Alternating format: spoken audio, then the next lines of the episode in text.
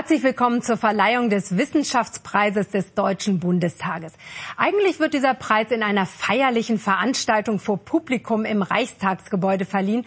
Während der Corona-Pandemie ist dies leider nicht möglich. Darin liegt aber auch eine Chance. Auf diese Weise können deutlich mehr Menschen an der Verleihung teilhaben und mehr über den diesjährigen Gewinner und den Wissenschaftspreis selbst erfahren, der bereits seit 1989 verliehen wird. Eine Expertin und ein Experte für parlamentarische Arbeit sind bei uns im Studio, um über den Wissenschaftspreis mit uns zu sprechen. Herzlich willkommen an Susanne Schüttemeier, emeritierte Professorin am Institut für Parlamentarismusforschung an der Universität Halle. Schön, dass Sie hier sind. Und Bundestagspräsident Wolfgang Schäuble, der mit fast 50 Jahren Erfahrung im Parlament Geschichte und Gegenwart der Politik geprägt hat und nach wie vor prägt. Schön, dass auch Sie hier sind. Herr Präsident, äh, warum ist die wissenschaftliche Erforschung des Parlamentarismus so wichtig, dass der Bundestag diese mit dem Wissenschaftspreis fördert?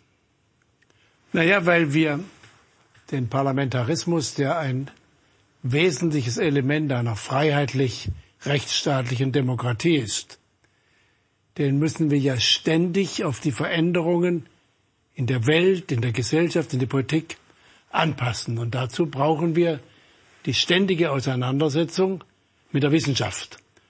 Und da ist der Wissenschaftspreis ein wichtiges Element. Wir lernen daraus viel. Wir bringen auch Wissenschaftler dazu, sich mit dem Parlament zu beschäftigen.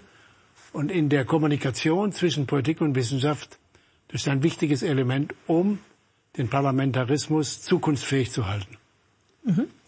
Frau Schüttemeier, Sie sind Juryvorsitzende des Wissenschaftspreises und selbst Preisträgerin für Ihre Arbeit. Fraktionen im Deutschen Bundestag haben Sie 1999 den Wissenschaftspreis bekommen und später haben Sie wirklich so Ihr gesamtes akademisches Leben und Forschen dem Parlamentarismus gewidmet. Sie haben zum Beispiel auch das Institut für Parlamentarismusforschung, an dem Sie eben in Halle Professorin sind, äh, mit gegründet, sind Gründungsdirektorin. Inwieweit hat Sie persönlich denn dieser Preis dazu ermutigt, tiefer in die Parlamentarismusforschung einzutauchen? Ich möchte da erst noch eine kleine Korrektur anbringen. Das äh, Institut, an dem ich an der Universität Halle gearbeitet habe für äh, 18 Jahre, ist das Institut äh, für Politikwissenschaft und Japanologie. Ah. Das Institut für Parlamentarismusforschung, das Sie erwähnen, ist eine private Gründung einer Stiftung. Äh, und zwar haben wir vor fünf Jahren die große Chance gehabt, das Institut für Parlamentarismusforschung der Stiftung Wissenschaft und Demokratie zu gründen, um dort uns eben ganz speziell nur diesem Feld zu widmen. Ähm, für mich selbst äh, war schon bevor ich 1999 Preisträgerin wurde, sehr klar, dass das äh, Feld des Parlamentarismus als Forschungsfeld für mich äh, sehr ertragreich sein würde und ich sehr großes Interesse daran haben würde, weil es an der Schnittstelle meiner beiden Studienrichtungen Jura und Politikwissenschaft lag. Staatsrecht insbesondere äh, war äh, mein Gebiet.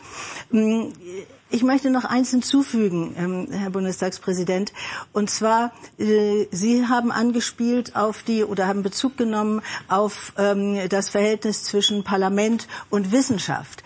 Äh, ein weiterer ganz wichtiger Aspekt dieses Preises ist ja auch ähm, die Öffentlichkeit, eine interessierte Öffentlichkeit noch besser verstehen zu lassen, wie dieses politische System, wie dieses Parlament funktioniert, was seine Handlungslogik ist, warum es was tut tut. Und da müssen wir eben immer wieder, auch noch nach äh, so vielen Jahren, nach 70 Jahren äh, demokratischer Bundesrepublik, demokratischen Parlamentarismus feststellen, dass es sehr, sehr viele Missverständnisse in der Öffentlichkeit darüber gibt, wie dieses Parlament seine Funktionen ausübt, was seine Handlungsbedingungen sind, welche äh, großen Leistungen es erbracht hat, aber in welcher Hinsicht es auch äh, reformbedürftig immer ist. Und es ist immer reformbedürftig. Inwieweit kann denn äh, durch mehr Wissen über das Parlament, was Frau Schüttemeier gerade gesagt hat, auch vielleicht die Akzeptanz am Politikbetrieb in der Bevölkerung, an den Wählern sozusagen sich einstellen? Also wie kann auch Wissenstransfer stattfinden? Naja, wenn man sich klar macht, dass in der freiheitlichen Demokratie, wo wir ja politische Entscheidungen, wer immer sie trifft, nicht nur mit Zwang, durchsetzen können. Natürlich haben wir auch Polizei und Gerichte, die Justiz, aber das ist immer der, äh, nur der zweitbeste Weg oder die Ultima Ratio. Aber eigentlich setzen wir darauf, dass die, der Souverän, die Menschen, die Entscheidungen akzeptieren und ihnen folgen. Und das nennt man Vertrauen. Und dazu Voraussetzung ist Kommunikation. Und es ist übrigens aktuell hoch bestritten. Wir haben ja die große Auseinandersetzung übrigens überall in der Demokratie, so wie wir sie im Westen ja entwickelt haben seit den beiden großen Revolutionen Ende des 18. Äh, Jahrhunderts in den USA und in Frankreich, dass heute das hoch bestritten ist, ob wir nicht anstelle der repräsentativen Demokratie eher eine, naja, zunächst waren es plebiszitäre, äh, stärkere plebiszitäre Züge und heute haben wir noch stärker so eine Art Stimmungsdemokratie. Das konnten Sie, können Sie in allen Ländern sehen. Konnten Sie am Kapitol in Washington DC in schlimmen Auswirkungen sehen. Sie konnten es bei der Brexit-Entscheidung studieren. Sie können es in Frankreich. Und Sie können es in Deutschland vielfältig auch erleben. Genau, hier waren zum Beispiel auch Demonstranten auf der Reichstagstreppe. Naja, wir sind eine Entscheidung, wir sind eine, in eine schwierige Debatte in meiner eigenen Parteienfamilie zwischen CDU und CSU, wo es ja im Grunde auch mhm ein Stück weit um die Frage ging. Gelten sind die Institutionen der repräsentativen Demokratie wichtiger als momentane Stimmungen. Und ich glaube, für nachhaltige, freiheitliche Demokratie sind die Institutionen der Repräsentation und damit der Parlamentarismus von entscheidender Bedeutung. Aber das muss man immer wieder erklären. Und dafür muss man immer wieder neu Vertrauen gewinnen. Und das ist in unserer Zeit einer völlig veränderten Kommunikation durch die Entwicklung der Technologien, der Kommunikationstechnologien, eine unglaublich anspruchsvolle Aufgabe. Mhm. Vertrauen, aber ich denke, für Vertrauen ist Wissen, Sie sagen Kommunikation, aber ich denke auch an Wissen und Wissenstransfer ja sehr wichtig. Wie kann denn das Wissen, was zum Beispiel durch die interessanten Arbeiten, die mit dem Wissenschaftspreis ausgezeichnet werden, ähm, transferiert werden? Also wie kommen wir, die Bevölkerung, an dieses Wissen heran? Sehr schön ist es natürlich, wenn zum Beispiel durch einen solchen Preis die Veröffentlichungen, die damit ausgezeichnet werden, einer breiteren Öffentlichkeit äh, ans Herz gelegt werden zur Lektüre, zur Kenntnisnahme. Äh, dafür müssen die natürlich aber auch in einer Weise abgefasst sein, dass sie nicht nur für äh, Kollegen Wissenschaftler, die auf dem jeweiligen Feld arbeiten, formuliert sind. Darauf achten wir auch. Äh, das ist ein ganz wichtiger Aspekt, wenn äh, die Jury des Wissenschaftspreises, die ja aus äh, neun äh, Damen und Herren besteht aus drei Disziplinen, der äh, Geschichtswissenschaft, der Rechtswissenschaft und der Politikwissenschaft. Darauf achten wir auch. Aber ähm, es muss natürlich als allererstes Kriterium die fachliche Exzellenz, die fachliche Exzellenz stehen. Bei diesem Buch, was wir heute äh, auszuzeichnen haben und äh, wozu sich die Jury verständigt hat, es unter den zahlreichen Einsendungen herauszusuchen, haben wir eine ganz besonders äh, gute Mischung, weil wir hier nämlich verschiedene Disziplinen äh, vorfinden, die äh, äh der Preisträger Herr Windgens äh, bemüht hat. Und ähm, er hat ja einen Roman, der auch durchaus äh, in früheren Jahrzehnten äh, ja von äh, nicht Wissenschaftlern gelesen wurde, zum Ausgangspunkt seiner Bemühungen genommen. Aber um auf Ihre Grundfrage zurückzukommen. Vertrauen braucht Wissen, aber vor allen Dingen braucht ein angemessenes Urteil über die Leistungen äh, zum Beispiel eines Parlaments das braucht Wissen und Kenntnisse und die müssen wir vermitteln. Vertrauen hat noch mal eine etwas andere Kategorie und eine andere Qualität und ich möchte da auch äh, ganz emphatisch äh, Sie unterstützen, ähm, Herr Schäuble. Ähm, das können Sie durch Repräsentationsprozesse erzeugen. Äh, da müssen Sie nicht über jede Einzelheit Bescheid wissen. Wenn Sie zum Zahnarzt gehen, wissen Sie auch nicht jede Einzelheit, die der tut oder der Doktor, der Ihnen äh, Ihren Magen wieder repariert. Aber Sie vertrauen ihm. Warum tun Sie das? Und so ähnlich, diese, dieses diese Mischung aus Wissen und Gefühl, die müssen wir auch in der Politik herstellen können. Die schafft Vertrauen, würde ich sagen, diese Mischung. Vielen Dank. Wir können da gleich noch ein bisschen weiter eintauchen, dann auch mit dem Preisträger zusammen. Ich möchte noch mal vorstellen, worum es geht in der Dissertation, nämlich um eine sehr unbekannte Phase meiner Meinung nach der Geschichte des Parlamentarismus. Geht es ähm, in dem Buch des Preisträgers ähm, des diesjährigen Wissenschaftspreises 2021. Der Historiker Benedikt Windgens geht in seiner Dissertation Treibhaus Bonn, nämlich zurück zu den Anfängen der parlamentarischen Demokratie. Dann erkläre ich die erste Sitzung des Bundestages der Bundesrepublik Deutschland für eröffnet.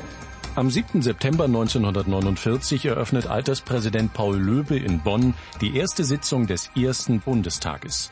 Die Schrecken des Krieges und des nationalsozialistischen Terrors waren noch allgegenwärtig, der Schritt in ein demokratisches Zeitalter keine Selbstverständlichkeit. Auch für Medien und Gesellschaft brach eine neue und spannende Zeit an. Das Buch Treibhaus des Schriftstellers Wolfgang Köppen sorgt zum Ende der ersten Legislaturperiode für Schlagzeilen und Debatten. Mehrere Jahre erforschte Benedikt Windgens am Beispiel des Buchthemas die Erwartungen und Vorstellungen an den ersten Deutschen Bundestag und verfasste hierüber seine Dissertation. Das Treibhaus ist eine in der Tat schonungslose äh, Satire, ähm, kritische Auseinandersetzung mit dem westdeutschen Nachkriegsparlamentarismus und es ist 1953 im Jahr der zweiten Bundestagswahl erschienen ähm, und es spielt auch in diesem Jahr 1953, also noch in, dem, äh, in den letzten Entscheidungen des ersten Deutschen Bundestages über die Wiederbewaffnung und die europäische Verteidigungsgemeinschaft. 80 Rezensionen zum Buch von Wolfgang Köppen und eine intensive Debatte in der Publizistik über das Verhältnis von Politik und Literatur, über das Verhältnis von Geist und Macht waren die Folge. Das Buch des Historikers Benedikt Windgens Treibhaus Bonn beschäftigt sich mit der Entstehung und den Debatten rund um den Ursprungsroman. Ganz zentral ähm, für mich auch der, äh, der faszinierende Punkt bei der Beschäftigung sowohl mit dem Roman als auch mit dem Bundestag als auch mit der Auseinandersetzung über den Roman und den Parlamentarismus waren diese weitgehenden und weitreichenden Zweifel äh, sowohl des Autors als auch der Rezensentinnen und Rezensenten als auch der, der Politiker, der Öffentlichkeit insgesamt, ob das funktionieren kann mit der parlamentarischen Demokratie in diesem Nachkriegsdeutschland unter den Bedingungen des Kalten Krieges, der nationalen Teilung und äh, vor dem Hintergrund der Belastungen durch die durch durch den Nationalsozialismus. Für Unterstützer und Kritiker des Autors und seines Romans lautete die bange Frage dieser Zeit, kann es gut gehen mit dem Parlamentarismus und der Demokratie in Deutschland? Es ging. Und auch wenn vieles aus der Bonner Republik heute fern und schwarz-weiß erscheint, sieht Windgens überraschende Parallelen in der Betrachtung des politischen Alltags. Das eine ist so das, äh, ein überzeitliches Moment, also das Verhältnis von, von Parlament und Öffentlichkeit, von Volk und Volksvertretung ist ja nie spannungsfrei, nie unproblematisch, nie einfach. Und die Metapher vom Treibhaus ist eben auch eines äh, so der gängigen Symbole, darauf kritisch hinzuweisen, dass der politische Betrieb möglicherweise nicht ganz so lebensnah ist, wie man sich das so von der Staatsbürgerkunde her vorstellt. Und das wird halt ständig neu ausgehandelt. Und ähm, so, wenn man heute eben über das Raumschiff Berlin oder den Politikbetrieb oder auch die Blasen im Internet spricht, dann ist das äh, im Prinzip äh, eine ähnliche Konstellation, wie das vor, vor 70 Jahren beim Treibhaus äh, in Bonn der Fall gewesen ist. Die spitze Metapher vom Treibhaus änderte nichts am Wunsch eines transparenten Parlamentsbetriebs, auch in der Architektur. Was in Bonn seinen gläsernen und offenen Anfang nahm, setzte sich auch bei der Konzeption des Reichstagsgebäudes als Sitz des Bundestages in Berlin fort. Bis heute Schaufenster und Besuchermagnet zugleich.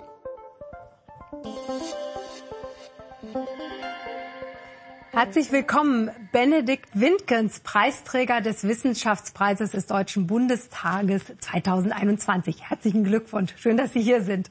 Ganz herzlichen Dank. Also das ist ja ganz spannend, eine Dissertation über Parlamentarismus zu schreiben, aber dann eigentlich als Grundlage einen Roman zu benutzen, nämlich von Wolfgang Köppen.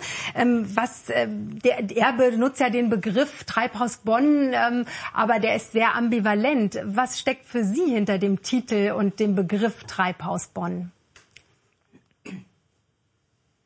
Also Ausgangspunkt meiner äh, Recherchen, meiner Forschung war eben die Frage, die Sie im Vorgespräch schon äh, äh, erwähnt haben, die Frage nach Vertrauen, nach, äh, den, nach dem Modus der Repräsentation, wie das auch funktionieren kann zwischen äh, Volk und Volksvertretung. Und ähm, deswegen ähm, war mein äh, Wunsch und mein, mein, mein Erkenntnisinteresse zu schauen, wie das eben nach den Belastungen des äh, Zweiten Weltkriegs, des Nationalsozialismus, wie das funktionierte in äh, Deutschland mit dem Neubeginn der parlamentarischen Demokratie. Und ähm, das war eben dann die Verortung in Bonn. Äh, und äh, in, insofern äh, war das äh, Ursprungsinteresse das Interesse am ersten Deutschen Bundestag und seinem Verhältnis äh, zu dieser zu seiner Umwelt äh, im Nachkriegsdeutschland und da ist eben äh, der Roman von Wolfgang Köppen eine sehr kritische satirische durch und durch pessimistische, düstere Auseinandersetzung mit diesem Parlamentarismus, aber eben äh, für mich dann als Quelle ganz, ganz wunderbar, weil es eben äh, diese ganzen Spannungsverhältnisse, auch die Ambivalenzen und Widersprüche äh, für mich äh, ja erforschbar gemacht hat. Mhm. Frau Schüttemeier, inwieweit spricht denn die gläserne Architektur der Parlamente, also ob jetzt im Reichstagsgebäude hier in Berlin oder auch im Glashaus in Bonn, wirklich für Transparenz in der Politik? Nun, es handelt sich ja um ein Symbol. Glas symbolisiert normalerweise Durchsichtigkeit, Klarheit. Und das wünschen wir uns ja auch für die Politik. Äh, und das war ja auch das Anliegen des ersten Architekten. Äh, sie äh, diskutieren das, sie dokumentieren das und analysieren das. Und so setzte es sich ja auch fort, wie wir auch eben noch in der Einspielung gesehen haben. Ähm, Transparenz ist eine Voraussetzung für einen demokratischen Parlamentarismus. Denn der demokratische Parlamentarismus muss ja kontrollierbar sein, überprüfbar sein von den Wählern. Später dann, nach vier Jahren, sind sie zufrieden, sind sie einverstanden, wollen sie, dass es so fortgeführt wird. Äh, dafür braucht man Transparenz des Handelns. Das ist ohne Frage eine, äh, ist das Lebenselixier, das Grundprinzip. Man muss allerdings auch sagen, dass nicht alles gläsern sein darf. Es muss auch Räume geben, in denen man erst einmal ungeschützt nachdenken können muss und darf. Und hier, glaube ich, haben wir es heute mit einer ganz anderen Balance oder einem ganz anderen Verhältnis zu tun äh, zwischen den Anforderungen an Transparenz seitens des Publikums, seitens der Öffentlichkeit und den ebenso zu stellenden Anforderungen an das effiziente Parlament, das auch Entscheidungen hervorbringen muss, ohne dass ich erst in der ganzen Breite, in der ganzen Länge alles offenlege. Wir sollten uns, glaube ich, heute eher Gedanken darüber machen, ob wir nicht die Transparenz zum Selbstzweck erhoben haben und sie nicht mehr im Kontext der anderen beiden großen wichtigen Aspekte von demokratietheoretischen Überlegungen sehen, nämlich Effizienz und Partizipation. Also es muss transparent sein, es muss aber auch die Möglichkeit geben, Dinge erst einmal in Ruhe und ohne große Öffentlichkeit und sofortige Notwendigkeit der Reaktion zu besprechen und zu durchdenken. Ich denke, äh, das Buch gibt uns Anlass, darüber nachzudenken, ob wir hier heute nicht ein ganz anderes Verhältnis als in den frühen 50er Jahren äh, haben, es aber ebenso korrekturbedürftig ist, möglicherweise, wie es damals war. Ich möchte eine Zahl hinzufügen. Äh, der, ich glaube, ein Grund, warum Köppen damals so schrieb, können wir auch in der Parlamentsstatistik finden. In den ersten drei Bundestagen, also nein, bis zur dritten Bundestagswahl, in den ersten beiden Bundestagswahlen kamen auf eine öffentliche Sitzung des Bundestages 19 nicht öffentliche. Es gab also Hunderte und Aberhunderte von Sitzungen, die der Öffentlichkeit überhaupt nicht zugänglich waren. Also da hatten sie zwar das Glas draußen oder am Gebäude, aber drinnen war vieles nicht durchsichtig. Und das ist ja auch das Unbehagen der Hauptfigur von Köppen. Ähm, dieses, dieses, dieses Unbehagen, diesen Zweifel und auch diese Feststellung des Muffigen oder äh, ja, Verborgenen. Das sieht heute anders aus. Mhm. Ganz interessant, da können wir eigentlich in die Biografie des Preisträgers mal schauen. Herr Windkens, Sie sind Historiker, haben im Nebenfach auch Literaturwissenschaften studiert, deswegen auch dieser Bezug ähm, zur Literatur, hm, haben im zweiten Semester bereits im Bundestag in Bonn ein Praktikum gemacht, also sind da schon in den Parlamentarismus äh, praktisch eingetaucht. Und Sie arbeiten seit 20 Jahren als wissenschaftlicher Mitarbeiter für die Kommission für Geschichte des Parlamentarismus und der politischen Parteien, kurz KG Pahl in Berlin. Also Sie beschäftigen sich dort unter anderem mit Materialien aus der Zeit der frühen Bundesrepublik, zum Beispiel die Sitzungsprotokolle der Fraktion. Und das finde ich sehr interessant, weil da geht es ja auch um Transparenz. Also die Sitzungsprotokolle der Fraktionen werden veröffentlicht, werden editiert von Ihnen. Sind Sie durch diese Arbeit vielleicht auch auf das Thema gekommen, weil Sie zufällig eben auf äh, Protokolle aus den 50er Jahren gestoßen sind? Äh, ja, also meine äh, Arbeit im Forschungsinstitut der KG Pahl ähm, ist ganz biografisch bei mir eben auch ein Ausgangspunkt für äh, für meine Forschung zur, zum Parlamentarismus der frühen Bundesrepublik. Ähm, auch natürlich mein Studium und äh, die Zeit, die ich in Bonn verbracht habe, äh, also dem Schauplatz der, äh, des demokratischen parlamentarischen Wiederbeginns äh, nach dem Zweiten Weltkrieg.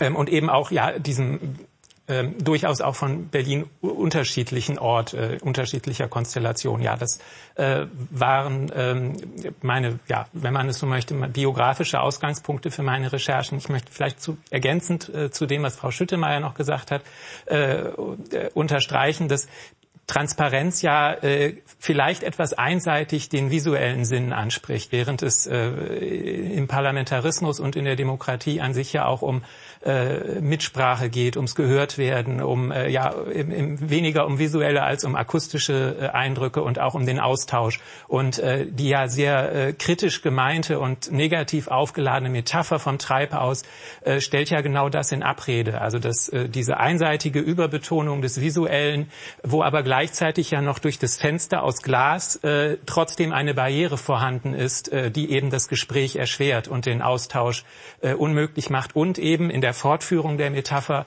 äh, oder mit, mit Köppens Roman argumentiert, äh, unter dem Glas, also im, äh, im Binnenbetrieb der Politik, äh, dann eben äh, die Dinge vor sich hinwuchern äh, und der Austausch mit der, mit der Umwelt und der Öffentlichkeit eben nicht so funktioniert, wie das die Theorie des Glases und der Transparenzarchitektur äh, möglicherweise intendiert hat. Und in so einem Treibhaus kann es auch ganz schön muffig sein. Ne? Genau. Das ja, war ja auch sozusagen. Dann habe ich das falsche Wort gewählt. Das muss schwül heißen. Schwül, genau. Und nicht muffig. Ja, genau. Ähm, Herr Schäuble, Sie sind seit 1972 ununterbrochen oder seit 1972 ununterbrochen Mitglied des Deutschen Bundestages und damit der dienstälteste Abgeordnete. Sie haben sogar August Bebel überholt ähm, in der Geschichte nationaler deutscher Parlamente. Ähm, ich brauche nicht aufzählen, welche Minister Sie alles waren. Auch Sie haben das Parlament in Bonn erlebt, natürlich zu einer anderen Zeit. Aber haben Sie dort auch sozusagen diese Arbeit im Treibhaus Bonn als besonders schwül empfunden? Nein. Nein. Sondern äh, ich finde übrigens das Bild, das äh, von Transparenz mit gläserner Architektur und schwül in sich schon schief. Natürlich ist mit der visuellen Transparenz, die ja die Architektur ermöglichen soll. Wir haben übrigens neben dem alten Parlament, in dem ich noch lange war, überschlagen im Zeit der Geschichte. Wir hatten ja ein, ein Plenarsaal Neubau in Bonn, den wir allerdings erst in Betrieb genommen hatten, als klar war, wir werden ihn nicht mehr brauchen. Mhm. Denn die Entscheidung für den Sitz des Parlaments in Berlin hatten wir noch in der Übergangslösung im Wasserwerk in Bonn getroffen. Dann hatten wir den neuen Plenarsaal, der heute für vielfältige internationale Konferenz gesucht. Der Benisch war der, war der Architekt, ein Muster an Transparenz gewesen ist oder noch ist in seiner Architektur. Und wir haben es hier im Reichstag mit der gläsernen Kuppel. Damit ist nicht alles, aber dass man es visuell sehen kann, ist ja eigentlich schon ein erster Schritt, um eben nicht im Hinterzimmer oder in der, in der schwülen Atmosphäre. Es hat mich an Köppens Begriff immer ein bisschen gestört. Ich, nein, ich habe das äh, anders in Erinnerung. Äh, und, aber ich muss ehrlich sagen, die Bemerkungen von Frau Schüttenmeier, äh, dass wir eine, dass wir eine richtige Balance brauchen zwischen Effizienz, Partizipation und Transparenz, zeigen, wie wichtig der Wissenschaftspreis ist. Denn im Augenblick übertreiben wir es mit der Transparenz. Das ist oft so in der, in der, oder ist eigentlich immer so im menschlichen Leben. Wir übertreiben es immer in die eine oder andere Richtung. Da müssen wir wieder korrigieren. Und äh, wenn uns das anhand des Buches auch, des Preisträgers, gelingt, diese Debatte zu führen, äh, dann ist es schon ein unheimlicher Wert. Wir brauchen wir, auch ein Übermaß an Transparenz. Verträgt sich übrigens am Ende auch nicht mit der Würde des Menschen. Wir verteidigen das Grundrecht auf informationelle Selbstbestimmung als Ausfluss der unantastbaren Würde. Und auf der anderen Seite glaubt man so oberflächlich, je mehr Transparenz, umso besser. Ja, von wegen. Ja, von wegen. Hundertprozentige Transparenz. Das wird der Würde des Menschen nicht gerecht und der Effizienz politischer Entscheidungen und dem repräsentativen Prinzip auch nicht. Weil das auch zu einer Überforderung führen kann? Nein, weil sie auch Entscheidungen ein Stück weit, erstens der Mensch ist nicht so, sie wollen nicht immer nicht zu jedem wissen. Zeitpunkt beobachtet werden. Hm. Sie wollen auch mal, ich sage immer, in der Nase bohren. Vielleicht, ich weiß nicht, ob Sie das. Oh ja, gerne. Aber jedenfalls wollen Sie unbeobachtet sein. Und dafür haben Sie auch ein Recht. Und in der Politik ist das noch stärker. Wir brauchen auch die Möglichkeit. Und da sind wir ja in einem ganz, in einer ganz schwierigen Entwicklung, nicht? Von der ich auch glaube, dass wir selbst als Gesetzgeber, also ein Stück weit mit dem Informationsfreiheitsgesetz und ähnlichen Ansprüchen also ein bisschen weit getrieben haben. Ich darf nicht sagen zu weit, sonst kriege ich Ärger als Parlamentspräsident. Aber weit getrieben haben und eine Selbstreflexion, ob wir es da nicht zu weit getrieben haben, auch durch die Wissenschaft. Sie glauben gar nicht, wie Sie mich glücklich gemacht haben, Frau Schüttelmann, mit Ihrer Bemerkung. darf das ich, ist schön. Darf ich eins mhm, kurz hinzufügen? Ähm, damit das nicht gleich wieder missverstanden wird. Äh, das ist kein äh, Votum gegen parlamentarische Kontrolle. Nein. Das ist überhaupt kein Votum. Wir beide sind uns da völlig einig. Das ist äh, auch eine Voraussetzung. Sie haben gesagt, es ist auch ein Aspekt der Würde des Menschen. Äh, selbst wenn wir es nur auf äh, das Zoon Politikon beziehen, auf den politischen Menschen, auch der möchte einmal ungeschützt etwas unter Freunden oder Gleichgesinnten sagen und erst einmal testen und sich nicht gleich der ganzen geballten, auch aversen, entgegenstehenden Öffentlichkeit sofort aussetzen. Ich muss auch einmal einfach etwas sagen können, was mir in den Sinn kommt, ohne dass ich es schon so gut durchdacht habe, ohne dann gleich diese Konsequenzen zu fürchten. Das scheint mir auch noch ein wichtiger Aspekt dabei zu sein. Und Natürlich, wir brauchen Kontrolle. In der parlamentarischen Demokratie ist die institutionalisierte Opposition genauso wichtig wie die Mehrheit. Die Mehrheit muss die Regierung ihre Funktionsfähigkeit, ihre Stabilität, ihre Handlungsfähigkeit sichern und die Opposition muss da sein, um zu sagen, was schief läuft und muss immer wieder beweisen wollen und können, warum sie meint, dass sie es besser kann und sie die nächste Mehrheit stellen will. Das ist unsere Handlungslogik. Und dazu braucht die Opposition natürlich auch weitgehende Durchsichtigkeit des politischen Handelns. Aber worüber wir gesprochen haben hier, sind die Entscheidungsbedingungen und äh, Zusammenhänge. Sie haben ein ganz schönes Wort geprägt, ähm, also Denkräume schaffen einfach, ja. also einen geschützten Denkraum schaffen. Vielleicht nochmal auch zurück in die 50er Jahre, Herr Winkens. Also interessant an Ihrer Dissertation ist ja eben, dass Sie sich mit dem Zweifel beschäftigen in der Zeit. Wie stark hat sich denn dieser Zweifel in dieser wirklich auch schwierigen Zeit geäußert? Oder wie konnte man ihn auch äußern? Also ähm, ja, das war einer der äh, für mich auch äh, eines der überraschenden Ergebnisse meiner Recherchen, ähm, wie ja, ähm, wie umfassend eben die Zweifel an der Zukunftsfähigkeit, an der Lebensfähigkeit der Demokratie äh, in diesem Nachkriegsdeutschland gewesen sind. Also der Roman äh, in seiner ganzen Düsternis, in seinem Pessimismus, in seiner Kritik ist Ausdruck dieses Zweifels auch dieser Sorge. Also äh, er ist äh, sehr parlamentskritisch, aber wie ich finde, nicht im Kern antiparlamentarisch. Ähm, also äh, dieser Roman ist Ausdruck äh, dieser Sorge und dieser Zweifel.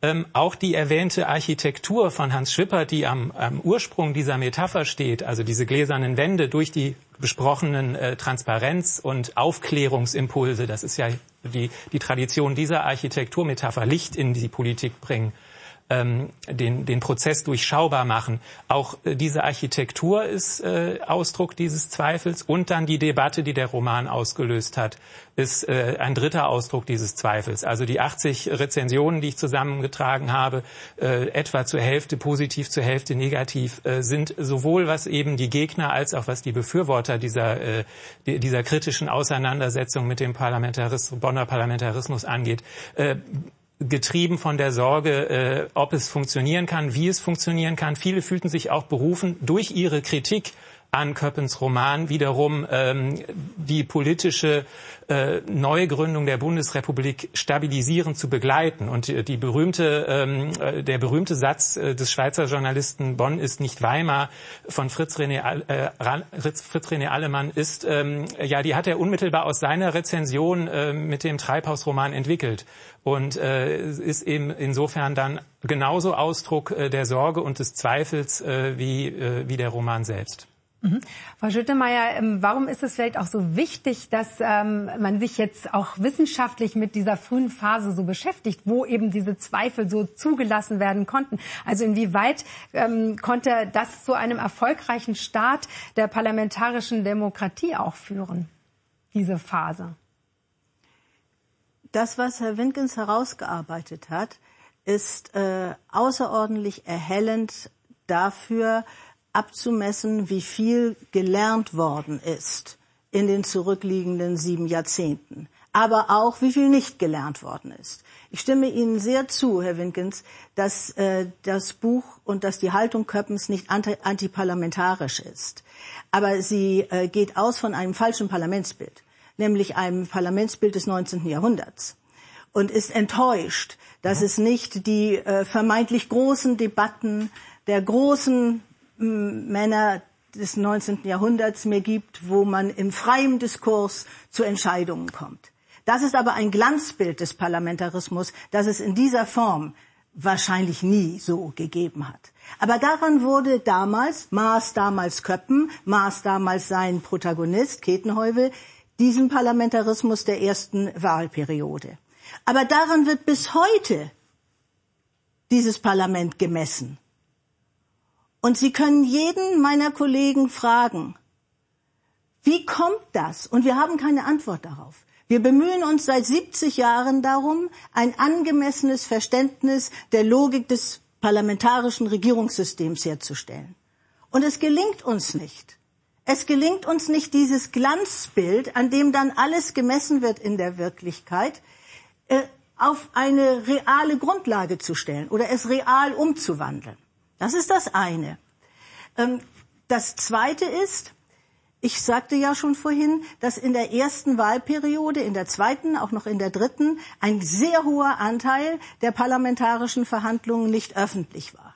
Dort ist sehr viel geschehen. Vielleicht haben wir es jetzt etwas übertrieben in die eine oder andere Richtung, aber es ist sehr viel richtigerweise geschehen. Und es sind noch eine ganze Menge anderer Dinge, die in dem Buch zur Sprache kommen, also die in Köppens Buch zur Sprache kommen und die Herr Windgens dann analytisch äh, aufgegriffen hat. Es sind noch eine ganze Reihe anderer Dinge positiv gelernt worden. Das ist ja auch kein Wunder, denn wer hat denn 1949 im Deutschen Bundestag sitzen können? Das waren Menschen, die waren vielleicht gut als Demokraten in der Weimarer Republik sozialisiert worden, aber letztlich war die Weimarer Republik gescheitert nach zwölf Jahren des Versuchs eines ersten parlamentarischen Regierungssystems auf äh, deutschem Boden war die große Katastrophe eingetreten. Das heißt, ein Erfolgserlebnis mit Parlamentarismus hatten diese Menschen alle noch nicht. Und der Zweifel war natürlich. Und dann, dann war natürlich der Zweifel da. da. Außerdem, und das möchte ich an dieser Stelle auch noch einmal betonen, ähm, weil wir über die Funktionsbedingungen gesprochen haben. Wir haben in der Bundesrepublik ein Riesenglück gehabt, dass sich die politischen Parteien in der, im ersten Jahrzehnt der Bundesrepublik als äh, handlungsfähige, kompromissfähige, diskussionsfähige, erfolgreiche Institutionen bewährt haben. Und das wusste Köppen nicht, das konnte keiner voraussehen, das war überhaupt nicht ausgemacht 1950. Und natürlich waren deshalb Zweifel auch angebracht. Man wusste 1950 nicht, dass wir eine solche Erfolgsgeschichte schreiben konnten, wie wir sie dann geschrieben haben. Noch einmal, Es gab da auch genügend Punkte, wo man sagen konnte, da kann es aber noch besser werden oder da haben wir was falsch gemacht. Aber diese Lernfähigkeit macht ja gerade die repräsentative Demokratie aus, weil wir so viele Stimmen haben, die gleichzeitig aber Verantwortung zu tragen haben. Mhm. Und deshalb kann man lernen. Und das ist auch eine ganz große, wichtige Botschaft. Mhm. Vielen, vielen Dank. Erstmal bis hierhin. Wir haben jetzt, glaube ich, ähm, Benedikt Windgens lange genug warten lassen. Das ist ja hier eigentlich auch eine Preisverleihung, wenn auch digital. Ähm, und zwar äh, kommen wir jetzt endlich äh, zu der eigentlichen feierlichen Preisverleihung. Und da fehlt natürlich noch die Laudatio. Und die hält Jurymitglied Professor Herfried Münkler. Nach einer gar nicht einmal besonders langen und obendrein auch nicht kontroversen Debatte hat sich die Jury entschlossen, das Buch von Benedikt Windgens, Treibhaus Bonn, für die diesjährige Verleihung des Wissenschaftspreises vorzuschlagen. Ich erwähne das aus zwei Gründen. Erstens, weil es sich bei dem in diesem Jahr ausgezeichneten Buch nicht um eine historische, politikwissenschaftliche oder juristische Arbeit zum Parlamentarismus handelt, wie bei den früheren Entscheidungen, sondern um die Analyse eines Romans. Freilich eines Romans, in dessen Zentrum der Politik- und Parlamentsbetrieb der frühen Bundesrepublik steht. Also durchaus ein Thema, das zu den Vorgaben der Preisvergabe passt, aber eben eine literarische Erkundung dieser Zeit, die von Herrn Windgens einer wissenschaftlichen Untersuchung unterzogen worden ist. Windgens ist also nicht direkt und unmittelbar auf den Parlamentsbetrieb der frühen 1950er Jahre in Bonn am Rhein zugegangen, sondern hat sich mit ihm im Spiegel einer literarischen Verarbeitung beschäftigt. Der von Wolfgang Köppen in dem Roman Treibhaus Bonn. Das hat Windgens die Möglichkeit verschafft, nicht nur das Gespiegelte, sondern auch den Spiegel selbst ins Auge zu fassen seine Aufstellung und Ausrichtung, seine spezifische Fokussierung, aber auch die literarische wie politische Reaktion auf das Gespiegelte. Der Blick auf das frühe Bonn und den dort beheimateten Bundestag erfolgt also auf mehreren Reflexionsebenen, Ebenen, die einander ergänzen und sich zugleich gegenseitig relativieren. Das ist ein durchweg originäres, eigenwilliges und nicht zuletzt raffiniertes Verfahren für die Betrachtung des Parlamentsbetriebs, das uns sehr überzeugt hat. Zweitens will ich, ohne dabei interner aus der Arbeit der Jury auszuplaudern, erwähnen, dass der Weg von der Fülle der Kandidaten und Kandidatinnen zu einer kleinen Gruppe in die engere Auswahl kommender Werke in der Regel leicht fällt und schnell durchschritten wird. Aber die letzte und entscheidende Runde dann durch ein hartes und langes Ringen gekennzeichnet ist. In der nämlich geht es darum, wer von den in die engere Wahl gezogenen nun als einziger ausgezeichnet werden soll. Das ist die eigentlich kontroverse Runde der Jurydiskussion. Das war dieses Mal bei unserer Entscheidung für Herrn Windgens nicht so. Wiewohl überaus attraktive Alternativen in der Endrunde waren, ist die Entscheidung doch relativ schnell und in der Schlussabstimmung auch einstimmig auf das Buch von Windgens gefallen. Er hat alle in der Jury, von den Juristen bis zu den Historikern, von den Sozial- bis zu den Kulturwissenschaftlern, überzeugt.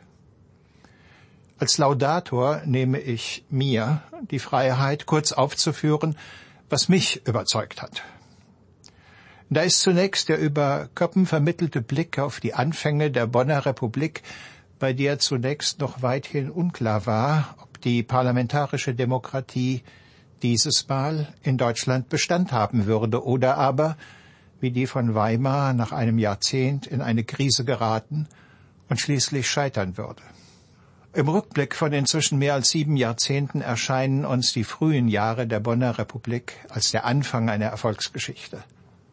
Aber das war, wie im Spiegel von Köppens Roman und anhand dessen kontextualisierender Analyse durch Windgens zu erfahren ist, für die Zeitgenossen keineswegs so. Die Hauptfigur, ein Bundestagsabgeordneter, sieht sich in ihrer Vorstellung von der parlamentarischen Demokratie enttäuscht. Er hat erwartet, dass die Debatte im Parlament, der Austausch der Argumente, also der mit Kant zwanglose Zwang des besseren Arguments den Ausschlag bei den Entscheidungen geben würde und muss erfahren, dass Absprachen, Durchstechereien und anderes über Sieg und Niederlage entscheiden. Die Einsamkeit des in seiner Fraktion nur mäßig verankerten, vernetzten, wie wir heute sagen würden, kommt hinzu.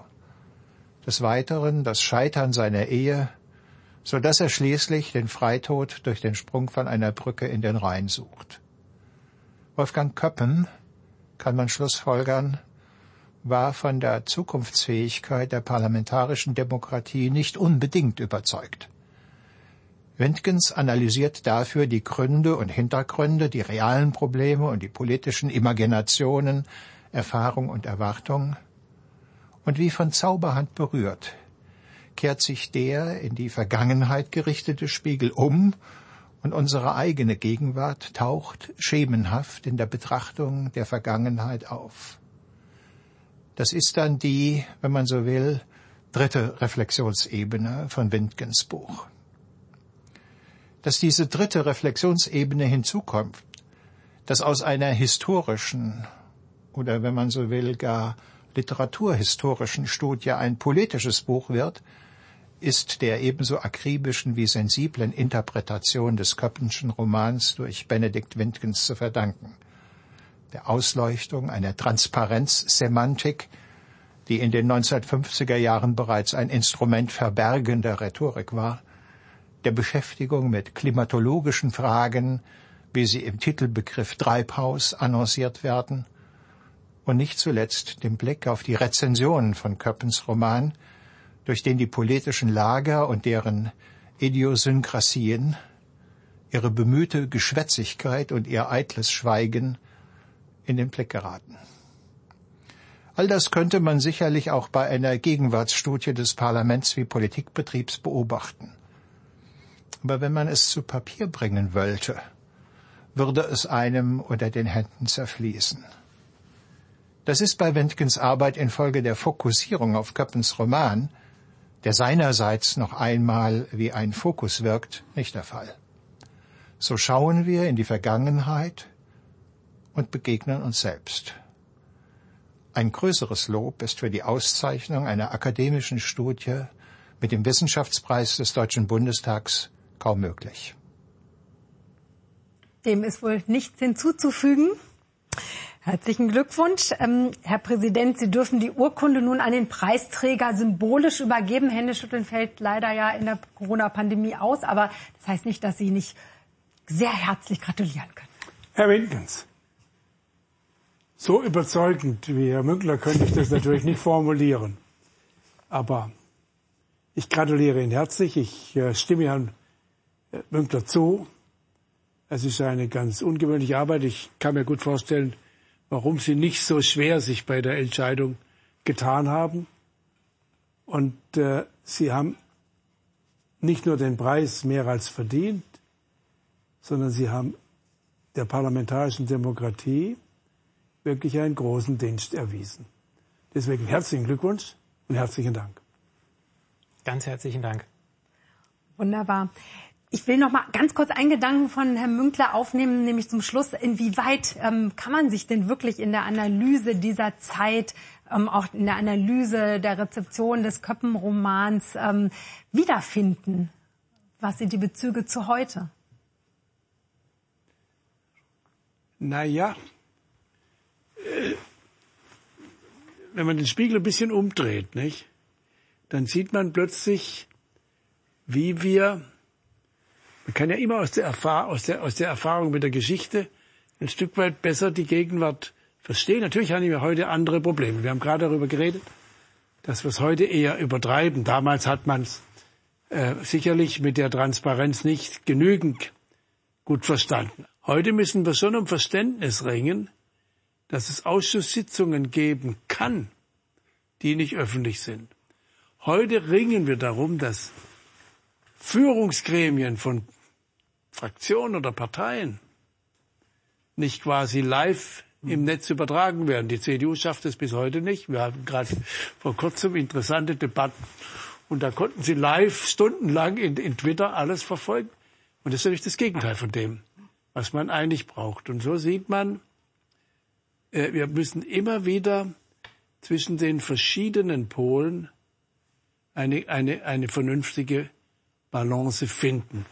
Aber was man eben auch, und das ist, glaube ich, schon das Entscheidende, Frau Schüttelmeier hat es auch gesagt, sagen kann, wenn man sich zurückversetzt, versucht, sich in die, in die Welt derer, die 1900, also 48, 49 bei der Formulierung des Grundgesetzes und dann danach vorgestellt haben und was wir seitdem erreicht haben, welche Erfolgsgeschichte, ja, dann sollten wir vor allen Dingen die Zweifel, die wir jeden Tag haben an der Bestandskraft der repräsentativen Demokratie, einfach wegschieben und sagen, meine Güte, wenn man sieht, was damals möglich war, dann können wir doch heute die großen Aufgaben, die jetzt vor uns liegen, die anders sind, aber die können wir wirklich auch meistern. In Ihrem selbst gerade veröffentlichten Buch Grenzerfahrung beschreiben Sie aus Ihrer politischen Erfahrung, wie wir eben an Krisen auch wachsen können. Das passt ja als ja, Gedanke im Grunde genommen auch dazu. Also Sie schreiben zum Beispiel über den Klimawandel als größte Herausforderung. Ähm, inwieweit ähm, spielt denn da die parlamentarische Demokratie und die Herausforderungen der parlamentarischen Demokratie, was Sie eben gerade angesprochen haben, eine Rolle? Ja, Sie können das am Thema Klimawandel oder auch am Thema Pandemie können Sie es wunderbar äh, auch erläutern, auch in notfalls auch äh, Jugendlichen erleuchten, erläutern. Es ist das eine, ich mache mal immer wieder Gespräche mit jungen Menschen, die sich in Friday for Future engagieren und sage ihnen dann, ihr müsst aber dafür auch Mehrheit gewinnen. Und zwar, weil ihr seid Engagierte, viele, aber wir sind insgesamt in Deutschland 85 Millionen. Und es kann ja nicht sein, dass ein paar hunderttausend noch so Engagierte entscheiden von 85 Millionen. Also muss ich schon wieder. Aber wir sind nur 85 Millionen. Auf der Welt leben demnächst 8 Milliarden Menschen. Und das ist ja einer der großen Aufgaben, dass die Globalisierung auch in unserer Bevölkerung so gar nicht richtig verstanden wird. Das können Sie beim Klimawandel sehen. Da müssen, Sie, müssen wir mehr tun. Aber Sie können es auch in der Pandemie sehen, zu sagen, America first. Oder wieso liefern wir Impfstoffe nach anderswohin, wo sie bei uns nicht reichen? Reicht nicht aus. Aber dafür Mehrheiten gewinnen, das setzt Vertrauen voraus, Überzeugungskraft. Das ist ein mühsames Ringen. Und trotzdem ist es besser, als wenn ich diejenigen, die anderer Meinung sind, einsperre. Das ist das effizientere chinesische Modell. Möchte ich nicht haben. Herr Winkens, wir haben so viele Themen heute angesprochen, weil ihr ähm, ja Ihre Dissertation im Grunde genommen wirklich dazu anregt, über das Vergangene nachzudenken und ins Heute zu übertragen. Verraten Sie uns doch, an welchem Thema arbeiten Sie gerade, woran forschen Sie gerade, was werden wir bald von Ihnen erwarten können als Arbeit?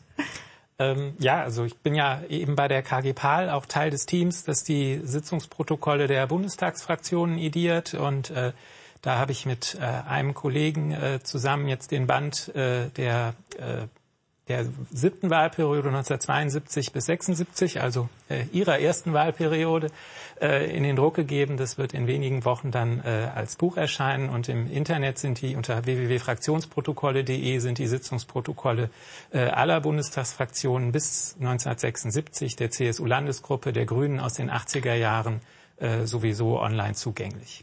Mhm. Also der äh, öffentlich, also insofern auch ein Dienst an der Transparenz äh, aus historischer Perspektive. 70er Jahre auch sehr spannend und sehr tragisch natürlich durch Terrorismus, RAF. Wahrscheinlich sehr, sehr spannend für Wissenschaftler. Und sie sind natürlich für alle zugänglich, diese Protokolle, auch zum Thema Transparenz. Vielen, vielen Dank für diese anregende Runde. Ich glaube, wir könnten noch ein bisschen weiterreden. Das sind ja große Themen, die wir ja gerade angesprochen haben. Aber ähm, das genau, Sie müssen, Sie müssen Politik weitermachen, genau.